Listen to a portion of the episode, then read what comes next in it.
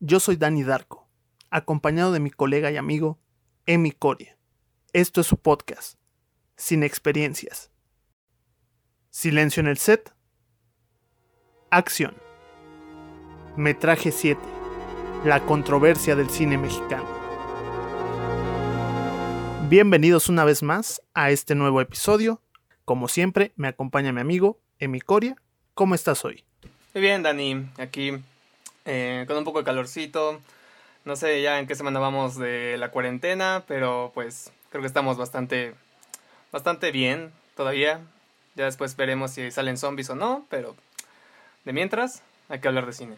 Muy bien. Además, tenemos una invitada muy especial, colega y amiga nuestra, Mariana. ¿Cómo estás? Hola.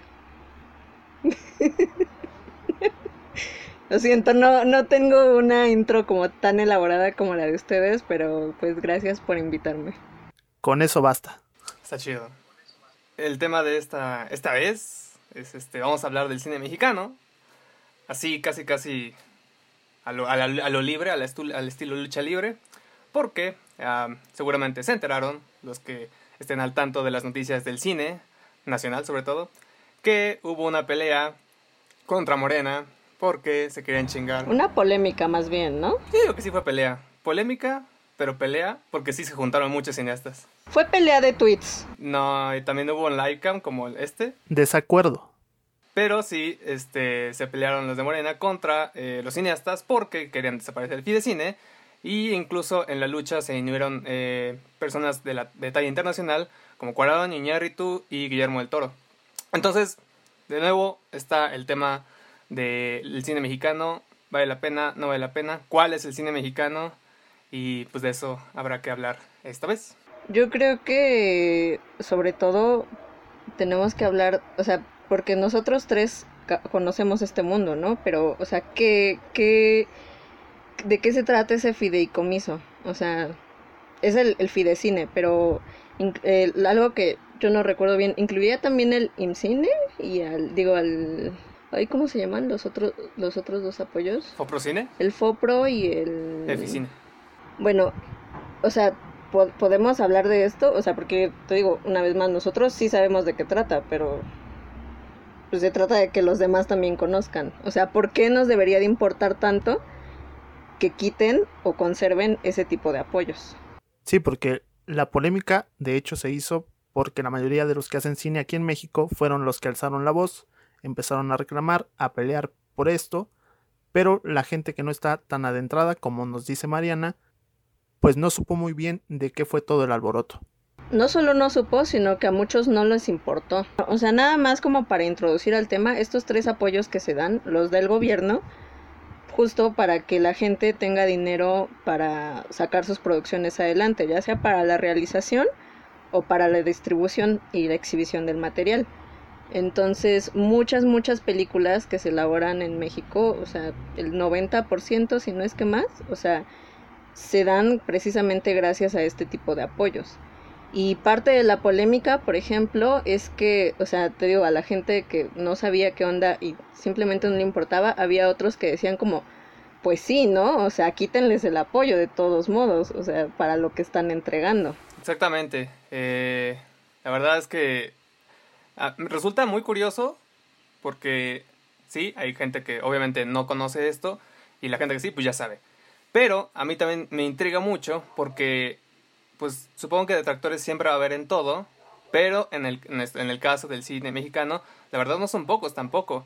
Y a pesar de que los que conocemos, pues todo o más o menos este, cómo se está moviendo esta, este, este business mexicano, pues hay cosas que sí no están bien. Hay muchas películas que sí fueron apoyadas por Fidecine, pero también hay que ver el tipo de películas que fueron apoyadas por Fidecine, porque al parecer no todos, no todas las películas este, se podrían considerar, digamos, de calidad o de al menos este, de algo que el gobierno puede apoyar. Realmente también eh, se han colado muchas producciones que no han sido del agrado de los mexicanos y, chistosamente también, no han sido del agrado de la élite que tiene estos propios apoyos. Entonces. ¿Cómo cuál? Por ahí había visto que la de No sé, son evoluciones había, había sido apoyada. Eh, hay películas este, comerciales que han sido apoyadas por Fidecine eh, y plenamente comerciales y justamente eh, uno de los argumentos es que, a ver, ¿cómo que la, la, el cine nacional, más bien el gobierno está apoyando con fondos eh, nacionales películas comerciales como de este, comedia romántica? Que sí las hay, que sí las hay. Entonces, ese tipo de cine tampoco se supone que debería entrar, pero sí se han colado algunas películas y aunado a eso, ha habido poca transparencia también en, este, en ciertos, eh, ¿cómo se llama? En ciertos rubros. De hecho, mucha... En el otorgo de los apoyos. En el otorgo de los apoyos. Eh, y luego también cómo se utilizan, ¿no? Finalmente, y después por ahí hay varias publicaciones, comentarios, también banda muy, muy pesada y que construye muy bien este, sus, este, sus reclamos de que eh, está más que ganando, está perdiendo o pierden. Este, el Fidecine es una, una... Es pérdida, Fidecine es pérdida. O sea, tú no estás obligado a devolverle nada al gobierno. O sea, si tu película hace 60 millones de pesos, o sea, puedes, si quieres, pero no es obligatorio. O sea, Fidecine es fondo perdido, definitivamente. Literalmente es un apoyo. Y ahí está el problema. Hay algunos que no ven bien. Sí, yo creo que justo ahí es donde entró más la controversia, porque como dices, muchas de las personas que no están involucradas, pues no le ven mucho el caso a seguir apoyando estas iniciativas si como dicen no hay ganancias hacia el gobierno o hacia las personas. ¿Ustedes creen que se deben mantener estos apoyos? Como personas y como creadores me refiero. Como personas, sí. O sea, cualquier corte que se le haga a la cultura, a un país, o sea, siempre es gravísimo. Y como cineasta, o sea, claro, esos apoyos deben de, seguir existiendo, pero, o sea, lo que decía Emiliano, o sea, hay muchísima corrupción detrás de eso. O sea, simplemente no siempre se sabe quién es, es parte de este jurado o en qué criterios se basan o, o sea, como, como, casi todas las instancias de, pues, de este país, ¿no? Durante muchísimos años, eh, pues era, era la chichi de la cual eh, un montón de gente se beneficiaba y, o sea, yo recuerdo haber visto eh, muchos tweets de actores, ¿no? Que estaban como no es que muchas mucha familia muchas familias se benefician de esto y claro o sea claro esos son empleos de, de, gente pero o sea también cuántos de nosotros no conocemos al típico cineasta que vive en la Condesa y que hace películas por el cheque y que entrega cualquier cosa porque de todos modos ese dinero no es pérdida para ellos y si hay una ganancia tampoco la tienen que devolver y que muchas veces o la mayoría de las veces son justo esos cineastas los que reciben el apoyo. Y además gente que no lo necesita. Gente que no lo necesita. Eh, sí, definitivamente hay muchos amiguismos aquí. Pero incluso cuando han sido cosas eh, apoyadas que realmente yo incluso considero buenas, por ejemplo la camarista creo que estaba entre ellas, tampoco es como si fuera incluso un cine para México, por así decirlo. Porque uno de los reclamos, aparte de la corrupción, aparte de los amiguismos, es que mucho del cine que se apoya o que apoya el gobierno no está hecho propiamente para México, o sea, por así decirlo, para el pueblo, porque hay muchas buenas películas que sí están bien, pero que cuando las ven el público en general, ahí sí podría decir en general, no la entienden, no les gusta, se sienten insultados. Venga, eh, lo que luego dicen, ¿no? Es que hacen cine de arte, pero el cine de arte pues en México solamente lo aprecian los artistas, la élite, y, con lo que se quedan eh, la mayoría es con películas más, digamos, entendibles, comerciales. Obviamente también encuentran todas las de los superhéroes ahorita, pero por ejemplo, Parasite tuvo muy buen recibimiento y, eh, y le agradó bastante a la gente. Entonces, no todas las películas eh, que se hacen y que son apoyadas son malas obviamente, no todas tienen corrupción, pero también hay otro reclamo que dice, oye, es que esas películas no las entendemos, no las queremos, no nos gustan y aunado a eso apoyan cosas como, no sé, eh, no sé, evoluciones, cosas igual de comerciales que pues no, no vienen a casa. Entonces hay otro reclamo también ahí que no está tan chido. Pero es que justamente esas cosas más comerciales que sí apoyan y que tú dices son las que sí tienen más público, al menos aquí en México. Son las cosas que la gente ve, ajá. Yo, yo quisiera hacer aquí una precisión. tengo aquí una diferencia con Emiliano, porque, o sea, todo el cine es arte, todo el, o sea, el cine es el séptimo arte. Hay buenas y malas películas.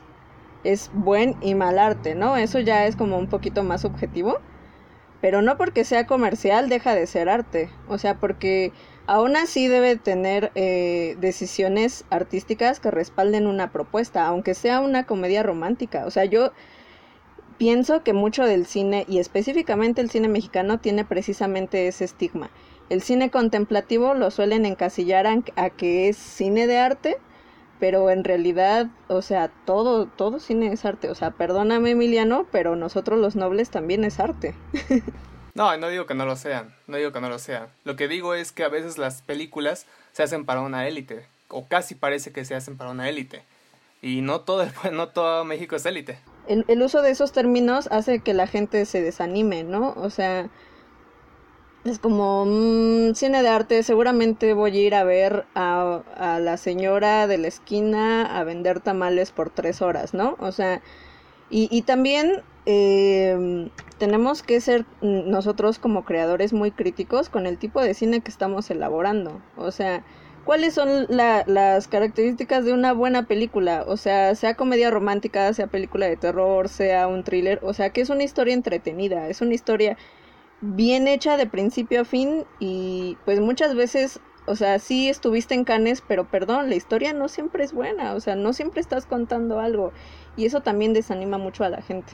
Sí, creo que depende de demasiados factores ajenos al producto ya final, como todos los involucrados en ello, y que incluso esto que decías, sí se nota la separación del cine que está hecho para cierto sector del público, pero como dice Mariana, si estás predisponiendo a la gente a lo que va a ver, es por eso que la gente ya no va a ver nada nuevo, porque se sigue esperando lo mismo y está esperando que sean las mismas cosas, las mismas historias, cuando no todo ese cine es igual, ni todo el cine comercial es igual tampoco. No, sí, y precisamente también por eso siempre pongo a Parasite, porque arte, sí, todo el cine es arte. Pero incluso Parasite, como dice Mariana, pues es entretenida y la analizas y pues también hace... Todo el mundo le gusta lo que se le puede decir élite, los que no son élite, desde la persona que ve cualquier tipo de película porque pues quiere ver cualquier tipo de cine, de las desde las personas que nada más quieren ver Rápidos y Furiosos, o sea, todo el mundo creo que podría decir, ah, pues está entretenida la historia. Muy diferente a cuando ves y le dices, mira, ve algo de Carlos Reigadas. ¿Qué? Bueno, opiniones habrá. Sí. No puedes decir que es, bueno o malo. Incluso ahí creo que se está generalizando lo de que sea una buena película o no. Yo tengo conocidos a las que Parasite tampoco les gustó y no por eso lo hace una mala película, solo es creo tema de percepciones del público. Sí, pero en definitiva es otro tipo de cine. No puedes decir que es el mismo tipo de cine, porque incluso lo que si haces la diferencia entre arte y comercial, que sí, todo el cine es de arte, pero hay un hay, hay tipo, cierto tipo de cine que va más para así hacer taquilla, obtener dinero directamente y hay otra que dice, "No mames, yo quiero una propuesta súper cabrona que involucre, no sé, temas históricos, filosóficos, sociológicos. Puedes tener ambas, ¿eh?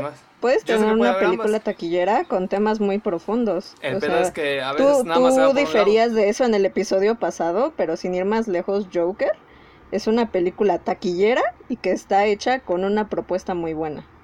Que por cierto tengo mis quejas de Joker también. pero bueno. Sí, pero es que esa es justamente tu percepción, pero el tema que se toca dentro de la película pues no lo quita de que sea una buena película al final para varias personas. Sí, eso es cierto, eso es cierto. Más que nada es, que eso sí es totalmente cierto. Pero aún así muchas quejas, es lo malo. Es que creo ya es algo que viene muy arraigado, sobre todo en los mexicanos, ¿no? O sea, creo que eh, vuelvo a lo mismo. Vale la pena mucho eh, cuestionarnos el tipo de etiquetas que o sea, no solo las, las exhibidoras ponen, sino como nosotros mismos, ¿no? Cómo estamos vendiendo nuestro propio material. Y como consumidores también vale la pena preguntarnos qué tipo de cosas, eh, valga la redundancia, consumimos. O sea, como ser un poquito también más, más críticos, como con nuestros propios hábitos de consumo también, ¿no? O sea, no porque está en la cineteca, eh, ya es, em, ya tiene una separación, o no, o, no porque hizo 70 millones, que pues es bastante para una taquilla mexicana. O sea, ya no hay una propuesta detrás. O sea, sí, creo que es más de ser críticos y tener la mentalidad un poco más abierta para poder explorar justo toda esta gama de posibilidades.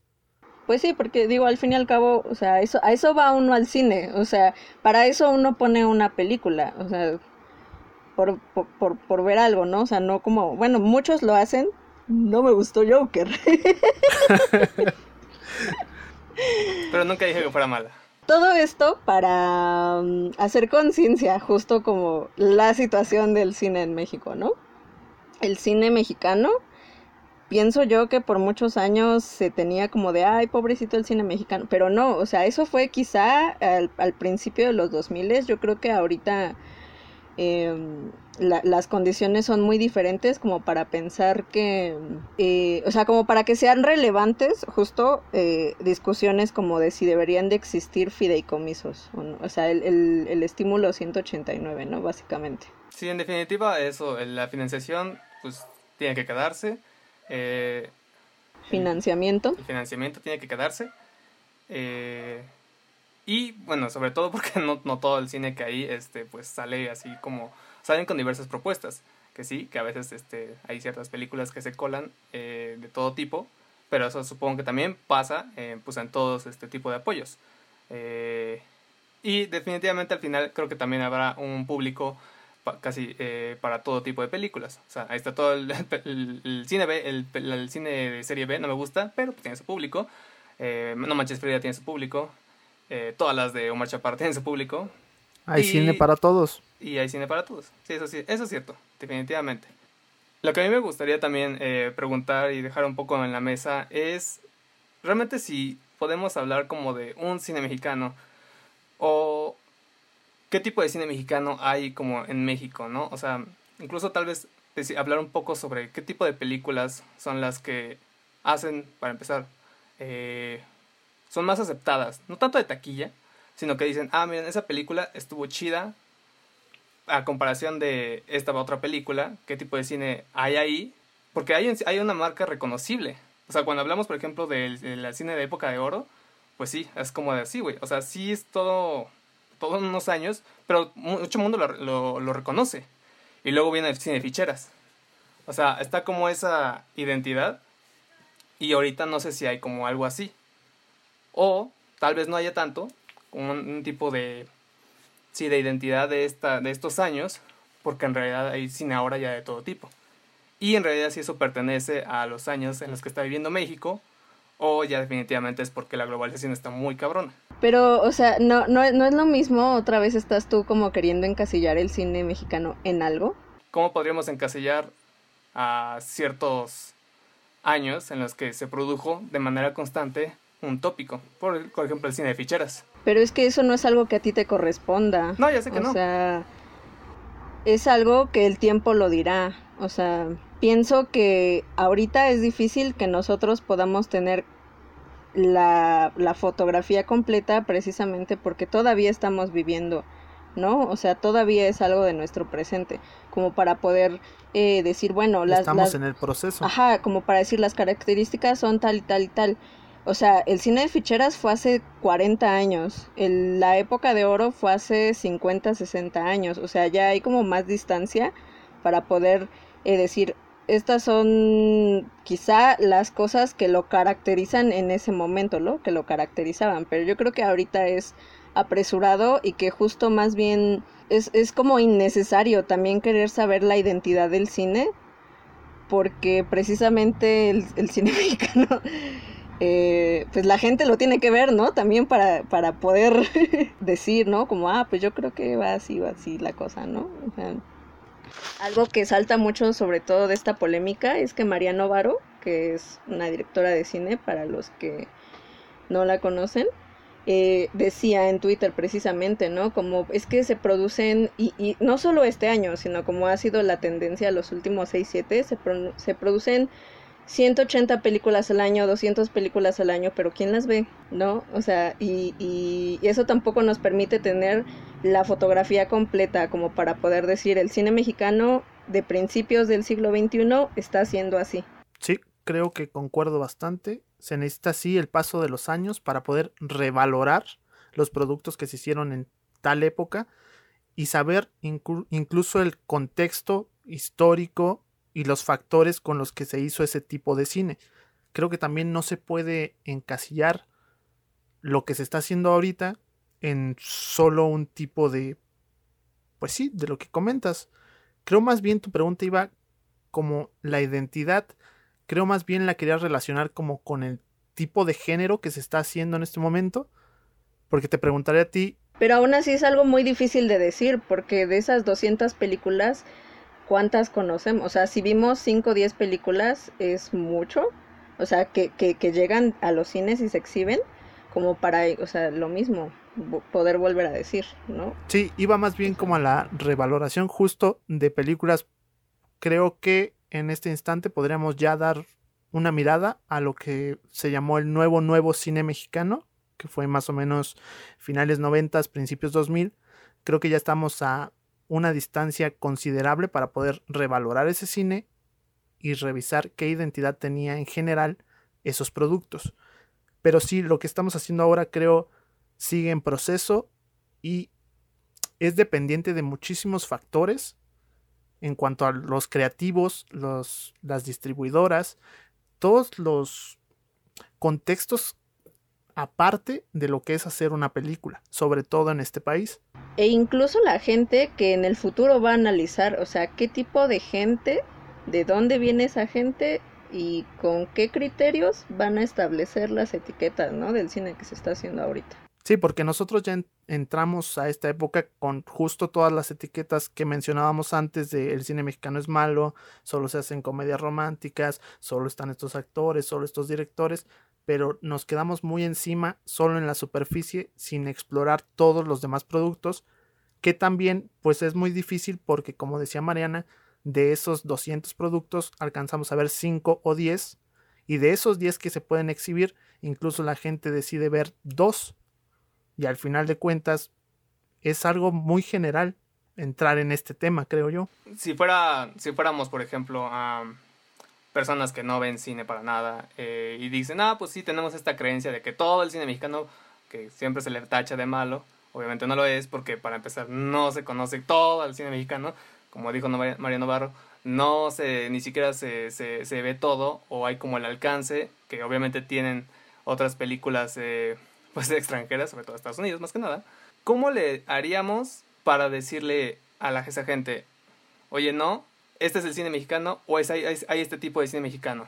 ¿Qué tendríamos que hacer para decir, o sea, lo que nosotros como tres individuos que está, hemos estudiado cine, para decir, miren, hay otro tipo de cine mexicano y estas son más o menos las vías que se pueden encontrar, porque sí las hay, obviamente no son las ideales, y también están las películas de puestos piratas. O sea, muchas películas también se ven gracias a ellos. ¿eh? Y también están las películas de puestos piratas. Y en, en, en, en un contexto como es la mafia de, la de las distribuidoras, o sea, en ocasiones es, es lo único que tú tienes como cineasta para que la gente vea tu producto. Pero yo creo incluso, o más bien tengo la idea o creencia, que todo empieza desde tu ser creativo, tu equipo de trabajo y el producto que vas a presentar. Porque como decía Mariana, si la historia es buena y está hecha con buenos recursos, no hablo de dinero, sino ahora sí que catalogando que tenga alma. Con propuesta. Que tenga una historia que quieres decir algo y que creo yo que se abre camino propio. Sea por la vía que sea, por el internet, por los puestos piratas. Muchas veces pasó que había películas que llegaban a los puestos piratas, la gente las empezaba a comprar, se corría la voz y eso hacía que en determinado tiempo al menos fuera conocida o que resurgiera en la taquilla y se veía reflejado. Entonces yo creo que empieza desde el producto mismo que uno quiere ofrecer. Sí, de cierta manera sí, aunque también tengo ahí mis reservas, porque híjole, si el mundo fuera así de ideal, pues bueno, ya habríamos visto todas las películas mexicanas que hay ahí abajo.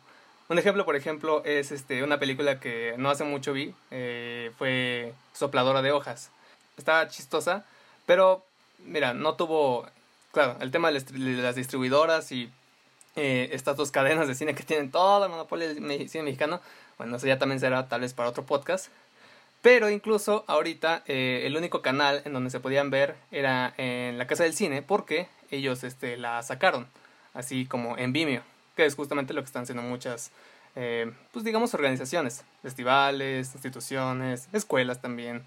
Eh, entonces, de cierta manera, sí es cierto lo de que si el perico es donde sea es verde, en resumidas cuentas, pero no siempre también se puede eh, salir más allá incluso de competir, porque ni siquiera compite. O sea, esta película, a pesar de que es del 2000, creo que 17, eh, no se ha visto mucho. Eh, y hay pocos canales de, de de, ¿cómo se le diría? Como de espejos, como de rebote, para que se hagan. Yo la conocí de oído de Christoph. Este güey que... Christoph Krasinski. Christoph Krasinski. O sea, imagínate el nivel, ah, ¿no? O sea, no, tengo mis reservas también sobre él. Me cae bien. A mí me cae también. el nivel? Él me cae bien. Sí, pero... O sea, creo que a pesar de todo es una persona bastante crítica. Es una persona bastante crítica, pero venga, o sea... Defiende bastante bien su punto de vista. Pero lo divertido de él y lo interesante de él es ver cómo le echa hate así bien duro y puro. O sea, es muy diferente su crítica, por ejemplo, a la de el maestro de la crítica, así sobre todo. ¿Cómo se llama este güey? Jorge Ayala Blanco. O sea, no es lo mismo. Y a Jorge Ayala Blanco solo lo ven otro tipo de personas. Y a Christoph tiene un canal de YouTube en el cual su lenguaje eh, incita a que, bueno, para empezar, sea entendible para todo el mundo, que todo, lo todo el mundo lo entienda. Otra cosa que sería decir no palabras este, no tan especiales ni un discurso tan complejo, pero que también, eh, gracias a él... ¿Tú estás diciendo que Jorge Ayala Blanco tiene un discurso complejo? Sí, la verdad sí. Es que vuelvo a lo que quizá son percepciones ya más personales porque a lo que a, ti te puede parecer complejo, para alguien más le puede parecer que lo está hablando muy bien, como en el caso de Christoph, y viceversa. Creo que también Jorge Ayala Blanco ya para este punto, y, también para los que no saben, es un autor, eh, historiador del cine, sociólogo de formación. Entonces, em, no, es que claro, es muy importante porque esa es la manera en la que él aborda casi todos sus libros. Y pues mm, creo que más bien eso de que es complejo o que es incluso una autoridad, o sea, es como... O sea, si me dieras, si me dieras escoger entre Jorge Ayala Blanco y Christoph, o sea, yo la verdad escogería a Christoph. Porque él, tiene muchas cosas más que decir honestamente, perdón colegas historiadores del cine que me están escuchando, pero, o sea, el señor Ayala Blanco ya, ya tiene que ceder su plataforma a gente que tiene algo de verdad que decir. Pero bueno. Sí, o sea, pero o sea, precisamente es eso, ¿no? O sea, más allá incluso de la distribución de, de estas exhibidoras, de estas distribuidoras, de estas cadenas, eh, las únicas vías de repente que tiene la gente son estas este, personas, estos youtubers. Entonces, este, la neta, se me hace como bastante un poco triste eh, que justo solamente sean por estas ramas que ni siquiera todas las personas en México conocen. No creo que, aquí en México al menos, por ser verde, eh, como un perico, ya se te haga este tu, tu boncho, ¿no? Porque también hay que ser honestos. O sea, si es una película, sí, por amor, por el arte, pero al final, pues también tienes que recaudar. Esto de que eh, también es una de las críticas de Fidecine, que es dinero perdido, sí, es dinero perdido, pero porque no recuperan. ¿Y cuál sería el plan ideal o la situación ideal? Porque la gente que sí recupera no lo da y eso también es algo que está establecido. O sea, si tienes ganancia, tienes que devolverles algo, pero no es obligatorio y no lo dan. O sea, también hay que, poner ese... Tal vez incluso podríamos dejarlo como de que no se saben realmente las cifras, obviamente sería la transparencia, en la mayoría de las películas. Tal vez incluso, tal vez la mayoría de las películas sí recuperan, pero no devuelven y están maquillando las cifras. No lo sé. Sí, justamente ese es uno de los problemas principales que tiene este país, la corrupción, y que abarca todo esto. Y eso es una cuestión más cultural y de la cultura de la corrupción que hay que otra cosa, ¿eh? ¿Ustedes cómo vieron que surgiera toda esta polémica esta semana y justo en este momento que estamos pasando? ¿Sienten que está algo por ahí conectado? ¿Por qué justo ahora y cómo vieron la entrada de estos talentos en el extranjero al rescate justamente de este apoyo. A mí me parece muy bien, de hecho, ya tocaremos tal vez otro, el, otro punto de qué pedo con eh, estas figuras internacionales que provienen de México. Y también le veo pros y contras. Es decir, creo que por, por parte de la política, que también será otro tema a discutir luego en otro podcast, pues este, pues definitivamente, en definitiva, eh, la política cuando incide en cualquier otro rubro, sobre todo en arte, pero bueno, eso también ya siempre que hay toda otra discusión ahí, eh, se empaña muy feo, se empaña muy feo por muchos intereses. Eh, el hecho de que estas figuras, más que nacionales, internacionales, vengan al rescate del cine nacional, me parece bien, pero al mismo tiempo no sé cómo sería si no hubieran venido. O sea, realmente me pregunto más qué hubiera pasado si no hubiera venido Cuarón, Iñárritu y Guillermo del Toro, que por cierto son los que tienen eh, los titulares en las noticias, bueno, los que tuvieron este, el titular, así como cineastas extranjeros llegan a, este, a rescatar el cine mexicano. Sí, qué chingón, pero venga, o sea, qué tan cabrona está la, la dar la cara por el cine mexicano si no eres alguien que se fue al extranjero. O sea, son los únicos que conocemos, por así decirlo. Obviamente nosotros no, pero la mayoría dice, ah, sí, esos güeyes, esos tres güeyes, ¿no? Y entonces los demás, así como, ¿quién es Mariano Barro, no? O no sé, ¿quién es fulanito de tal? Ahí hubo actores, obviamente hubo actrices, directoras, directores. Natalia Beristán hizo su plática con Mariano Barro. Estuvo ahí, estuvo ahí también, en, creo que en las pláticas con Morena. Pero pues la gente no los topa. Y de cierta manera yo les veo un este poco peso, poco peso eh, para, para, para la mayoría de la gente. O sea, la gente no los conoce. O sea, al final, más que no los conozcan, pues no los conocen. Si no los conocen, ¿cómo van a conocer sus, sus películas? ¿Y por qué no conocen sus películas? Es un círculo muy vicioso, que obviamente ya no vamos a regresar, pero sí se me hace muy manchado, o tal vez hasta triste, que sí tengan que llegar estas autoridades, bueno, no son autoridades para mí, pero sí tengan que llegar estas personalidades eh, súper populares, que tampoco está mal, no estoy diciendo que lo popular sea malo, pero pues de, de, un güey que está pues al otro pinche lado del mundo. Tal vez Iñárritu estaba en Asia, Japón, no sé. Cuarón igual, Guillermo del Toro. De cierta manera, ni siquiera están aquí. Y obviamente no van a regresar. El único que regresó ha sido Cuarón para hacer la película de Roma. Que, por cierto, tuvo críticas mixtas por parte del público. Fue triste, qué bueno que se rescató Fidecine, pero a costa de ver qué tan débil está la autoridad de tener a alguien que represente el cine mexicano en suelo mexicano. Creo que justamente ese fue uno de los principales problemas, que no hay en sí un representante que vele por los intereses del cine aquí en México y tienen que llegar ellos así, de algún modo salvarnos, pero también me hubiera interesado mucho ver qué pasaba si ellos no venían, porque hasta cierto punto creo que todos esperaban que ellos llegaran a hacer algo.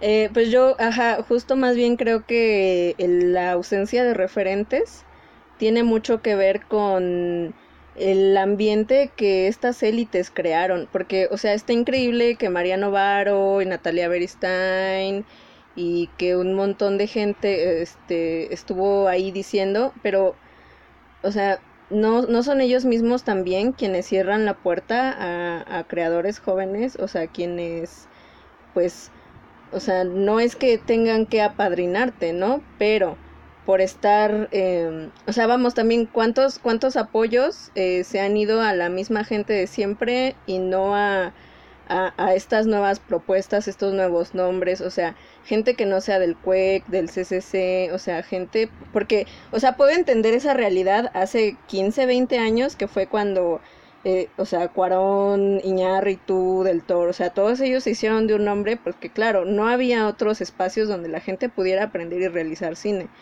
Pero es muy diferente ahorita, donde, o sea, no solo hay montones de em, herramientas a la mano para que tú, eh, o sea, también sin mucho presupuesto puedas crear. Que bueno, muchos, muchas veces ellos también por... Eh, seamos sinceros, también son cuestiones de ego que, que no abren eh, su gremio a, más, o sea, porque también a la gente no le interesan los Arieles, ¿no? Que son nuestros Óscares, porque son también, o sea, eh, por una parte que no saben vender, ¿no? Porque eso también tiene mucho que ver y eso tiene mucho que ver en cómo la gente que se fue, se fue, o sea, sino, pues, pues eso, que, que, te, que te cierran la, la puerta, que, que pues no, no eres egresado de X escuela o no eres amigo de tal persona. Entonces, eso también tiene mucho que ver. Y, y muchos de los problemas de esa polémica son consecuencia de esa cerrazón de la élite cinematográfica. Sí, creo que es un punto que también se tendría que revisar más a fondo, porque justamente todo este grupo de creadores son los que siempre salen beneficiados y que más que velar por el interés del cine en general, estaban velando por sus propios intereses para continuar sus proyectos, sin darle, como dices tú, oportunidades a los nuevos creadores, que son los que al menos creo nosotros tres compartimos que deberían de obtener esos apoyos. Que para eso es ese fondo, o sea, para la experimentación, o sea, para eso es un fondo perdido, para que no haya miedo de experimentar, de, de, de, de que no haya miedo de que sea un nombre nuevo, o sea, eso también eh, tenemos, eh, ellos más bien tienen que ser muy críticos con ellos mismos también, ¿no? Pero tú, personalmente, ¿qué piensas de que llegaran justamente ellos tres a salvar toda esta situación? ¿Tú qué piensas? Está bien. pues qué bueno, porque honestamente a tuitazos Mariano Varo no iba a lograr que los senadores de de Morena echaran para atrás la iniciativa. Que bueno, también tiene mucho que ver con el momento político que estamos viviendo. O sea, mm, vamos a tratar la política con pincitas y, quiero empezar mi opinión diciendo que yo no soy militante exacto, ni, ni y, y, tengo un montón de cosas que criticarle a esta nueva administración, pero algo que sí les reconozco es que comillas, comillas, están escuchando, ¿no? Eh, cuando en, en, administraciones pasadas se le quitaron apoyos al cine, ¿no? Por ejemplo, eh, este porcentaje que tenía la cartelera mexicana que después se redujo a la mínima parte, o sea, pues igual mucha gente eh, pues no le pareció y así, ¿no? Pero pues pelan, o sea, igual lo hicieron, ¿no? O como eh, esta iniciativa de un peso, sí, sí, sí se acuerdan, ¿no? Un, peso de, de, de, taquilla para el cine mexicano, o sea, para apoyos al cine mexicano, que pues igual lo hicieron, ¿no? O sea, estuviera la gente a favor o en contra. Y en este momento, precisamente, eh, repito, por el momento político, o sea, creo que también tenemos que, que ver que, o sea, están, están comillas, comillas, escuchando. Sí, al menos se está abriendo la discusión, ¿no? Podrá haber mucha gente a favor, mucha gente en contra, muchas situaciones externas a todos los involucrados que también se van a ver, incluso mediáticas, que fue creo uno de los factores. Pero pues al final de cuentas se resolvió la cuestión y seguimos contando con ese apoyo. Ya la administración por aparte del apoyo es diferente, pero pues ya se verá con el tiempo.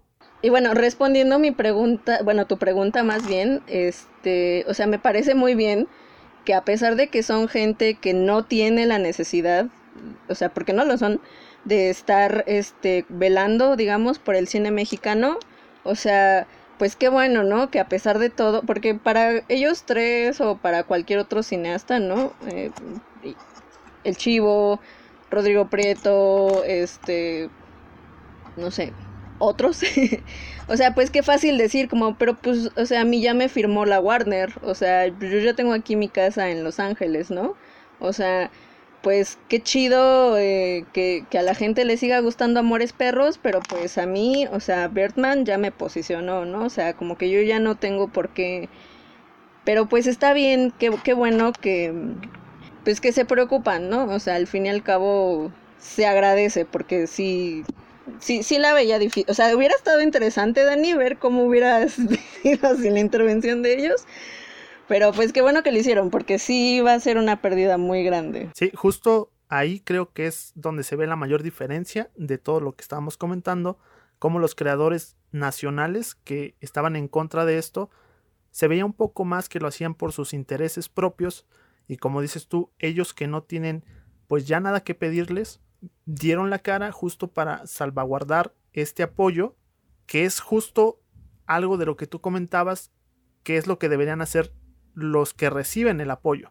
Al menos decir, oye, estoy ganando con esto, te doy un poco de las ganancias para que pueda seguir este apoyo y se siga, siga la rueda y siga la rueda, nuevos creadores y siga habiendo el apoyo. Sí, y creo que incluso agregaría y más bien regresaría a que algo que dijo Dani es como cierto, no es tan cierto, pero sí, que no hay un defensor del cine mexicano, sí lo hay, sí los hay, el pedo es que no tienen el peso suficiente para decirse, ah, somos los defensores del cine mexicano. ¿Pero necesita el cine mexicano unos defensores? Pues ya viste que sí, para, no desaparecer el Fidecine. Mm, bueno, está bien. Hasta cierto punto sí, sí lo necesita. No debería, pero sí lo necesita. Yo no, yo no creo que tampoco debería, pero este, no hay nadie de peso. O sea, no hay nadie de peso. Eh, a menos que sea muy popular y los populares, como dijimos, están afuera. También de cierta manera, eso me recuerda, y también como dijo Mariana, que sí, o sea, todo está este pedo de que hay mucho amiguismo, que hay gente que de verdad podría decirse que no necesita los apoyos, eh, que ya también entrando un poquito a estos temas de castas sociales, son de castas eh, superiores, digámoslo así, que no, no está tan chido, pero que eso también influye en cómo hacen una película. Por ejemplo, recientemente en los últimos Arieles estuvo la película de la camarista. Y aunque estuvo buena, realmente a mí me gustó, había una crítica también, que esa crítica venía también desde antes con Cuarón. ¿Y cuál era esta crítica? Pues es que gente que es de pues sí, de, de la clase gente blanca, alta, gente blanca, y rica, y rica, se está poniendo, sin pelos en la lengua, se está sin pelos en la lengua, eh, se está poniendo a hacer cine de eh, con historias o de historias de personajes que pues no pertenecen a su clase, de historias de, con de clase baja, eh, y de cierta manera un amigo me decía en un, en, un, comentario cuando puse algo así, pues es que güey, ¿a quién le va a interesar una una película de gente pobre. Eh, obviamente no eran gente completamente pobre. Y dije, güey, nadie, o la mayoría en México no son gente rica, para empezar, ¿no? Si nos vamos a... ¿Tu amigo era blanco y rico? Es blanco, pero no rico. ¿Tu amigo de casualidad vive en la Roma? No, ni de pedo. Pero bueno, eh, y entonces, este, pero ahí también te das cuenta de eso, ¿no? Que dices, o sea, ¿cuántas películas también antes se hacían con ese tipo de temática y cuántas películas hacen con ese tipo de historias? Las películas de las que se dicen comedias románticas, las ves y dices, güey, es que todas esas películas, y no solo películas, series, hubo un tuitazo por ahí que hablaron de decían, este, güey, ¿cómo pensas que las series de Netflix todos sean de gente mexicanos, disque, pero blanquitos, adinerados, viviendo problemas casi casi de primer mundo en un tercer mundo, ¿no? O sea, las telenovelas mexicanas casi casi. Que obviamente no es lo mismo, pero que ya también se viene como una especie de tradición. Los problemas son ahí de personas que son eh, que, tienen, que tienen dinero, son problemas típicamente de amor, es decir, con quién me voy a casar y con quién este, me voy a heredar la herencia, que no sé, tenemos un montón. Ojo que no por eso es una historia banal, ¿eh? O no por eso eh, le quita mérito. ¿eh? Si no quiere decir que sea un mal producto. Y es lo que yo digo. Eh, no, nunca, dicho, nunca diré tampoco que es un mal producto. De hecho, lo chistoso es que sí se critica mucho esto, pero que al mismo tiempo sean súper exitosas. O sea, la, la, serie de La Gaviota fue súper exitosa. Nosotros los Noves, súper exitosa. Mi Reyes contra Dragones, súper exitosa. O sea, pueden decir lo que quieran, lo pueden criticar con todo lo que quieran, pero de todas maneras hacen dinero, hacen cine. Y, lo, bueno, hacen cine no, hacen muchísima taquilla o cumplen el, cometido, ¿no? De tener views con eso. Hacen cine, Emiliano, está en está, se exhibe en pantallas. Tú tan purista que eres de ir al recinto, hacen cine aunque te arda la cola. no estoy diciendo que el cine nada más sea de arte o comercial, no, no, no. Pero eh, se me hace muy chistoso que haya esta crítica, como incluso esta doble crítica que dices, güey, es que si no nos representan, pero al mismo tiempo, pues sí, ¿no? Eh, vemos todo esto y los convertimos en series exitosas. Pero eso es a lo que me refiero, ¿no? O sea, hay esta crítica también, que son gente blanca privilegiada haciendo historias de personajes pues que no son ricos y privilegiados. Y de cierta manera contraponen su visión con algo que ni de pedo es eso. A pesar de que la crítica de mi amigo, que es la con la que inicié, no está bien, pues tampoco está tan mal. O sea, incluso me diría, güey, ¿por qué si esas son exitosas? ¿Por qué se le critica tanto? Porque la historia funciona. No sé, a... O sea, está padre que, que pienses mucho en un sentido de Adam Driver en, en traje intelectual el cine, pero la gente también va a entretenerse, Emiliano. Por eso hacen dinero. Entonces, ¿cuál creen ustedes que sería, no sé si el principal, pero uno de los principales problemas, justamente aquí en México, de por qué no se generan ese tipo de productos, según el punto de vista de Emiliano, y por qué la gente no está interesada en ver el demás catálogo de películas que se producen aquí en el país. ¿Ustedes qué piensan? Creo que para este punto de nuestro presente tiene mucho que ver con los hábitos de consumo generados en los últimos 20 años. Porque hasta antes de estos últimos 20 años la gente sí veía cine mexicano. O sea, incluso a principios de la década. O sea, hay, hay películas que son icónicas. O sea, quizás nosotros las vimos en nuestra infancia, pero son icónicas. O sea, la gente sí veía cine mexicano. O sea, y tiene más bien que ver en este momento con los hábitos de consumo y con las políticas que se fueron implantando en los años anteriores, ¿no? lo mencionaba hace rato, la reducción de cartelera, eh, la, sobre todo eso yo creo. Y, por ejemplo, el, el tipo de películas que también llegan a la televisión. O sea, creo que ahorita el problema no es que no haya dónde verlo, sino que más bien es por los hábitos de consumo que tenemos. Pero más bien mi pregunta iba a en este tiempo, en esta época, o al menos la década pasada, ¿cuál creías tú que era el factor que estaba alejando a las personas de intentar ver el nuevo cine mexicano? Hay ciertas películas que, por ejemplo, La mujer de Benjamín, que es lo que un poquito hablábamos eh, al inicio, que Mariana comentó, el cine contemplativo pues no es malo por ser cine contemplativo, pero la película de repente sí tiene ciertos momentos así. Eso eh, esos elementos que no son propios de carteleras o películas este, eh, populares o bueno comerciales como le, decimos no es usual y de cierta manera siempre están eh, más este, relacionadas con eh, cine de arte otra vez no entonces lo que yo creo es que aunque no se predispuso a la gente para para que la gente lo, lo, repudiara porque pues no entendían como el discurso. La mujer de Benjamín no es tan contemplativa ni tan profunda, ¿eh? Y déjame decirte que mucha gente la vio. Yo lo sé, yo lo sé, pero tiene elementos, no estoy diciendo que eso. Entonces, este, creo que ciertas películas empezaron a salir así y que de cierta manera no es que dañaran, pero la gente no llegaba a entenderlas. O sea, yo nunca he creído que el pueblo y la, gente en general, pues, de México, pues para empezar, los hábitos de consumo los condicionan mucho, nos condicionan mucho, y salirse de ahí es difícil. Y cuando haces algo diferente a los hábitos de consumo, que por lo general, si hablamos de películas, son películas comerciales, gringas sobre todo, pues este, te van a ver feo, te van a ver así como qué raro, e incluso en algunas ocasiones pueden decir, bueno, puede que estuvo bien, pero ya no lo voy a ver. Que de hecho eso pasa mucho con el cine, eh, yo creo que americano actual.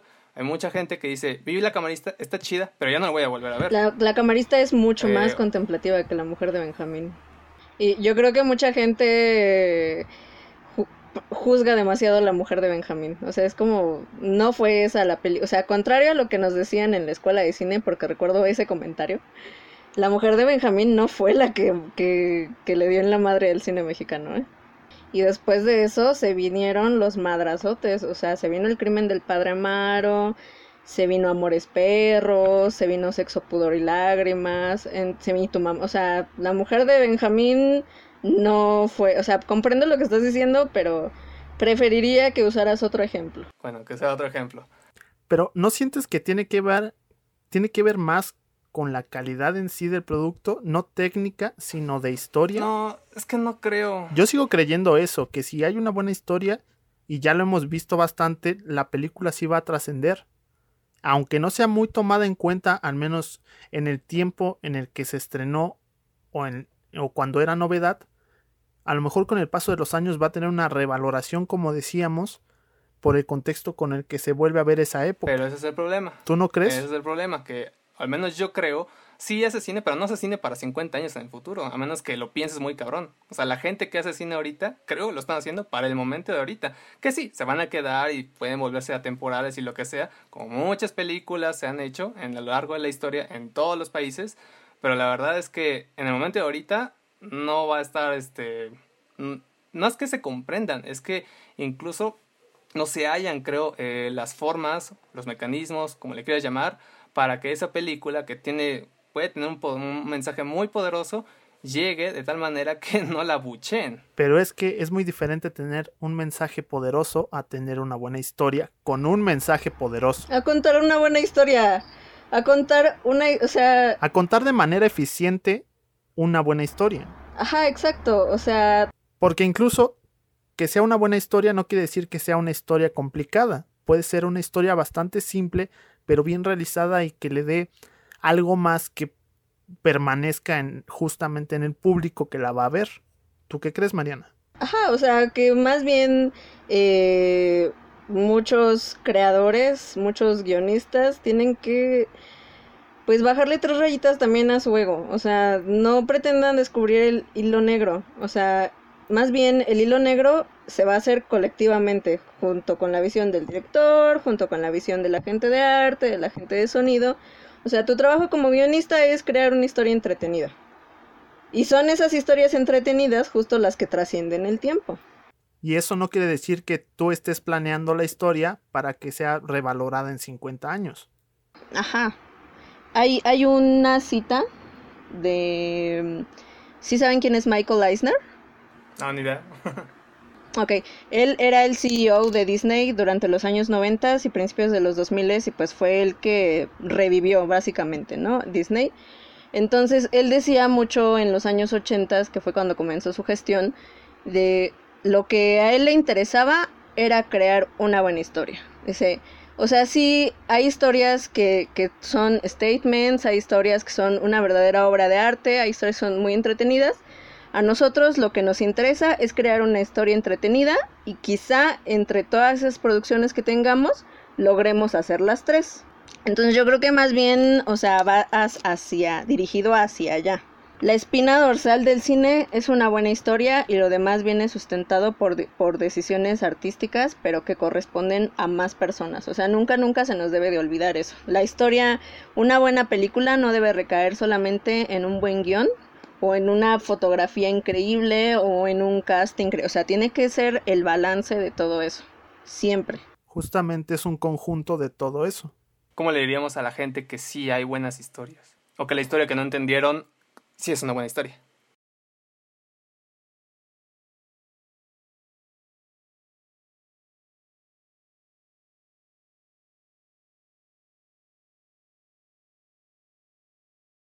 Pues porque entonces más bien hay un problema en el guion.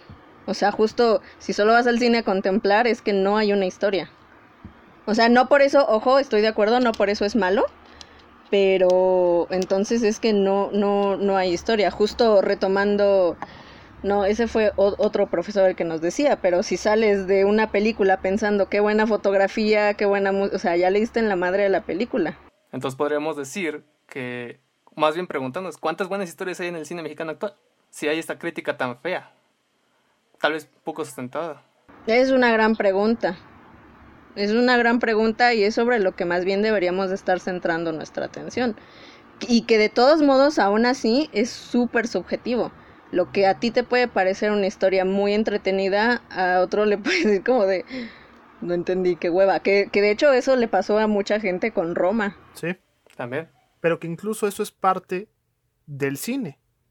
Va a tener personas que les guste mucho, otras personas que sean detractores, pero creo, como te decía desde hace rato, una buena historia es lo que abre el camino y el conjunto de todas las técnicas para hacer esa buena historia, una buena película, es lo que va a hacer que lleguen a más público.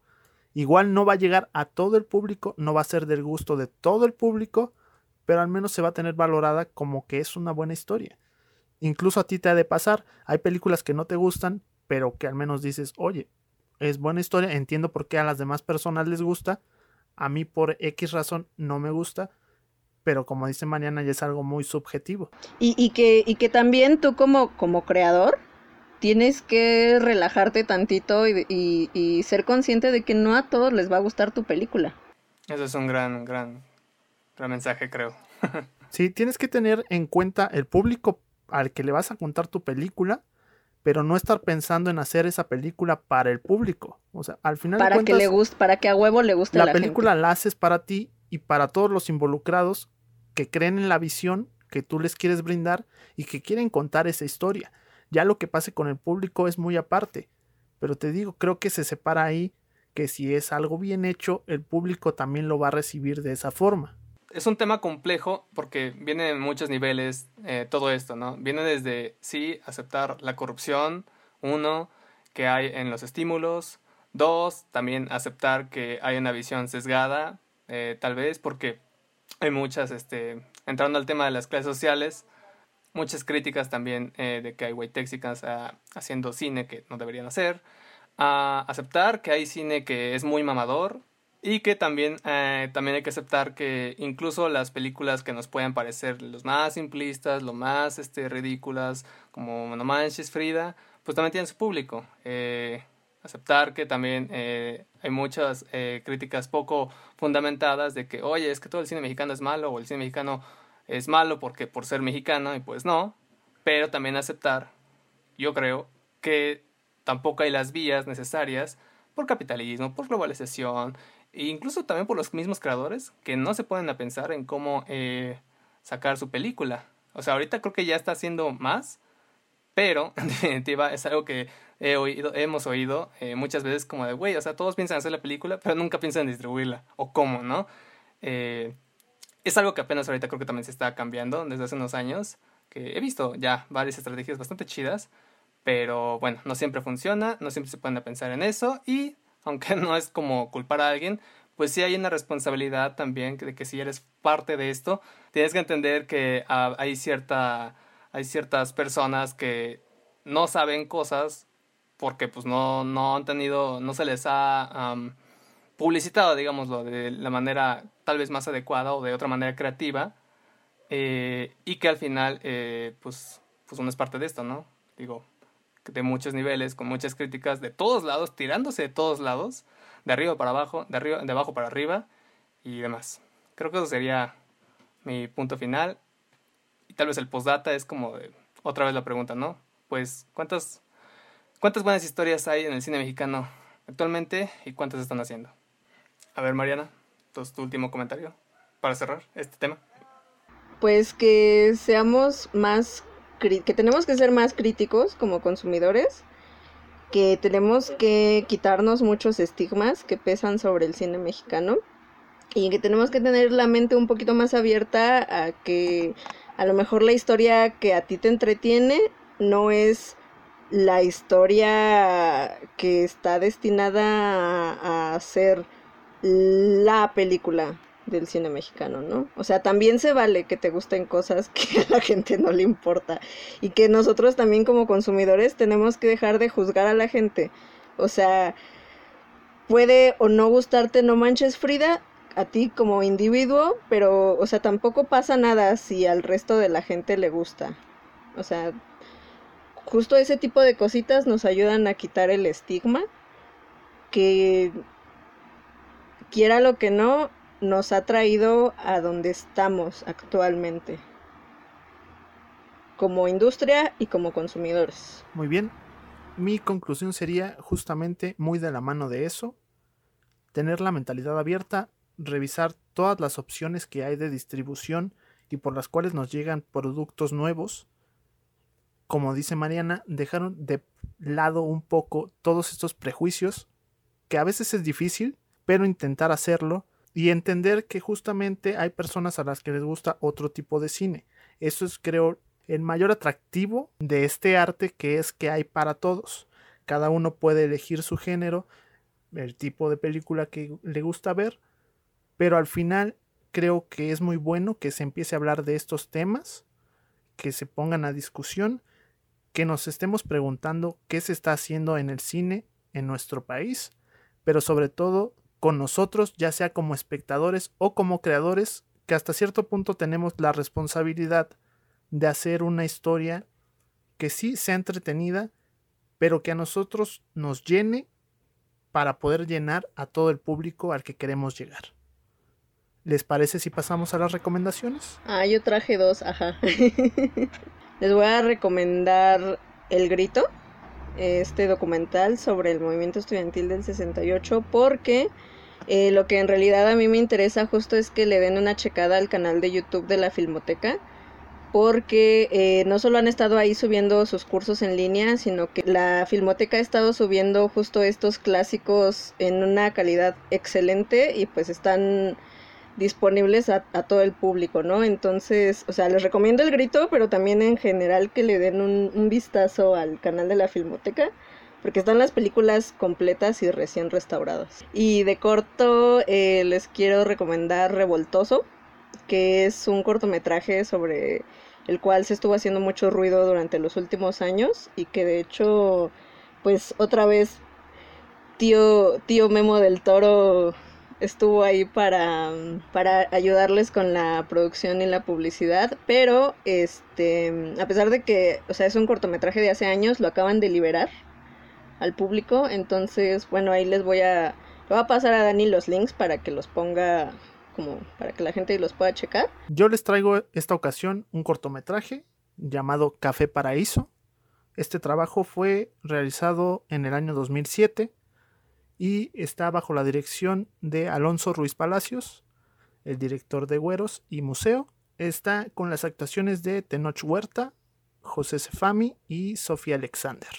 Nos cuenta la historia de dos inmigrantes mexicanos que se encuentran trabajando en la cocina de un pequeño restaurante llamado justamente Café Paraíso y de cómo ambos pasan su día intentando elaborar su plan de renuncia para poder enfrentarse a su jefe, quizá también recuperar algo de su dignidad y poder seguir sus metas, pero pues todo el bullicio y las situaciones que se dan dentro de este restaurante no se los harán nada fácil. Me pareció bastante entretenido, tiene un tono de comedia y cierta sátira hacia todo esto, incluso hacia la inmigración. Es un cortometraje con una fotografía bastante bien hecha, en blanco y negro, y que tiene una duración más o menos de 11 minutos. Lo pueden encontrar ya sea en Filming Latino me parece que también está por ahí en YouTube. Y bueno, para finalizar, yo también les traigo dos, un cortometraje y un largometraje. El primero se llama, y me, gustó mucho, se llama Las Rancheras, eh, de Germán Neudert.